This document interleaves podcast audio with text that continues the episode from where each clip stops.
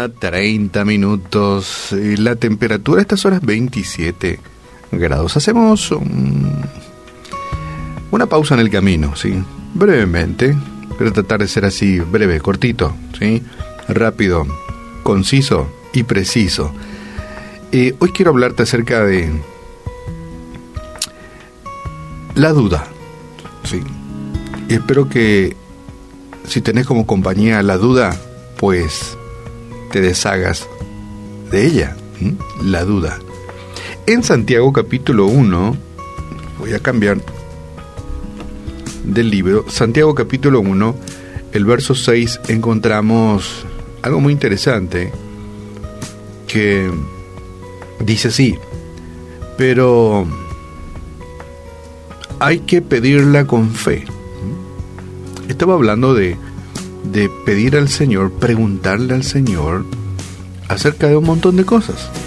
Preguntarle al Señor. Pero decía el escritor bíblico, pero hay que pedirle con fe, porque la mente del que duda es inestable como ola de, del mar que el viento arrastra de un lado al otro.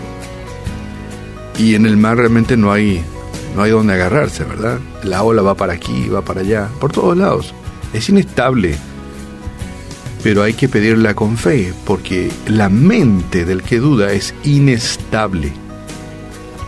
Nos quedamos con esta palabra, inestable. La duda. Y un escritor nos dejaba esta ilustración acerca de la duda. Decía, la duda es como una vecina entremetida. una vecina entremetida. Es una visitante indeseable. Es una huésped detestable. Es capaz de atormentarte, de criticar tu manera de juzgar las cosas, de quitarte las bases sobre las que tú estás parado y negarse a ayudarte después, de decirte que no creas en lo invisible sin ofrecerte respuesta alguna, es decir, sin ofrecerte nada. Es una embustera melosa y de doble cara que hace trampas. Lo que busca no es convencer, sino confundir. No ofrece soluciones, solo plantea problemas. ¿Y verdad que es así? Todo esto y mucho más es la duda. La duda que podríamos usar un poco de misticismo y decir que el mismo enemigo lo instala en nuestro cerebro, en nuestro interior, y nos hace, y, hace precisamente eso, la inestabilidad. Y la inestabilidad crea zozobra en la vida de las personas. ¿Será que sí? ¿Será que no? ¿Será que Dios me escucha? ¿Será que Dios me ama? ¿Será que soy salvo? ¿Será que estoy perdido? ¿Será que Dios está ofendido? ¿Será que el rostro del Señor está alejado de mí? ¿Será que Dios es, tendrá misericordia de mí? ¿Será que Dios me perdonará? Y empieza ese mar de dudas que invade, invade nuestro ser. Metámonos todo en la misma bolsa. Santiago 1.6. Te reitero lo que dice la Biblia, pero que pidas con fe, sin dudar, sin dudar, entre comas, sin dudar, porque quien duda es como las olas del mar.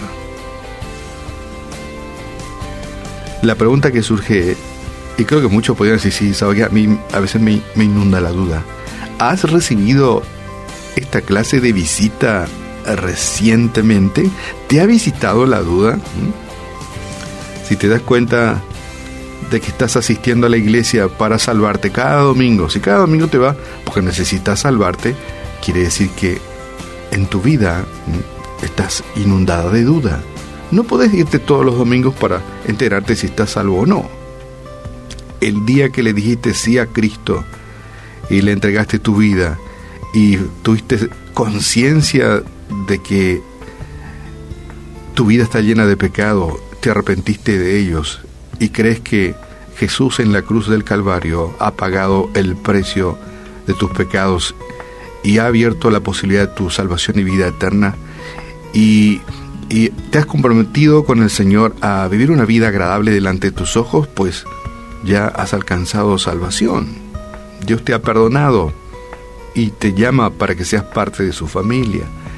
Pero si todos los domingos vas para enterarte de que si sos o no salvo, bueno, se ha instalado la duda en tu vida. Ese es como ejemplo de tantas dudas que a veces nos atormenta. Te dejo una sugerencia. Que le llaves el portón de tu casa, o de tu mente, o de tu corazón a la duda. Llave a la puerta, no le abras. No le permitas ingresar a tu vida, ¿sí? Recházala, repréndela. No le des cabida, no le des chance, no le des oportunidad a la duda.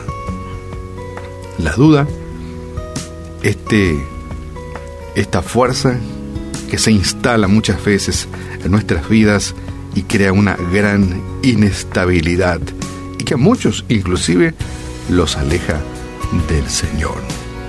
Arma del enemigo, herramienta del diablo, dicen algunos, herramienta del diablo, como el desánimo, otra herramienta del diablo, la duda, cerrarle las puertas, echalo de tu vida, no deje que se instale, ¿sí? Es más, llena tu vida de fe para que no haya cabida para este ser indeseable, esta vecina entremetida, la duda. Y agradaremos a Dios por sobre todas las cosas. Muchos eh, este, se sentirán seguramente identificados con una situación como esta porque es una herramienta que está por todos lados y que el enemigo lo usa muy fácilmente. Lo dejamos entrar le dejamos la puerta abierta, ventanas abiertas. La duda ingresa a nuestra vida y crea inestabilidad. Y corroe, oxida tu fe. No le permitas a la duda ingresar tu vida. Padre, gracias por tu palabra. Gracias porque tu palabra nos dice, eh, pedí con fe, pedí con fe y nos deja el desafío. Sin dudar, sin dudar, no dudes, sin dudar, pedí con fe. Es más, y te dice porque el que pide, porque el que duda es como, como las olas del mar. Van por aquí y van por allá. Padre, gracias. Te damos en esta mañana, Señor. Gracias porque tú nos enseñas, nos adiestras. Gracias porque eh, nos abre los ojos para que no permitamos que la duda, este elemento que oxida nuestra fe, corroe y destruye, no debemos permitir que ingrese a nuestra vida. Es más, llenemos nuestra vida de fe para que no haya lugar alguno para la duda. Padre, gracias te damos en esta mañana. Oramos en el nombre de Jesucristo, Señor, para decirte gracias. Gracias porque eh, tú nos abres las puertas de que podamos llegar con fe delante de tu presencia, Señor, y tú nos amas y tú eres misericordioso y bondadoso con nosotros, que responde a nuestras súplicas y nuestras plegarias. Gracias porque tú conviertes nuestras lágrimas y cada suspiro que tú escuchas de nuestra boca, lo conviertes en una oración que llega a tu corazón. Padre, no permitas que la duda invada la vida de las personas, Señor. Al contrario, que nos nutramos de tu fe Oramos por muchos de nuestros amigos oyentes también que tal vez vivan un cristianismo tan valiente, Señor. Un cristianismo eh, sin fe, sin esperanza, con muchas preguntas sin respuestas, con muchas dudas.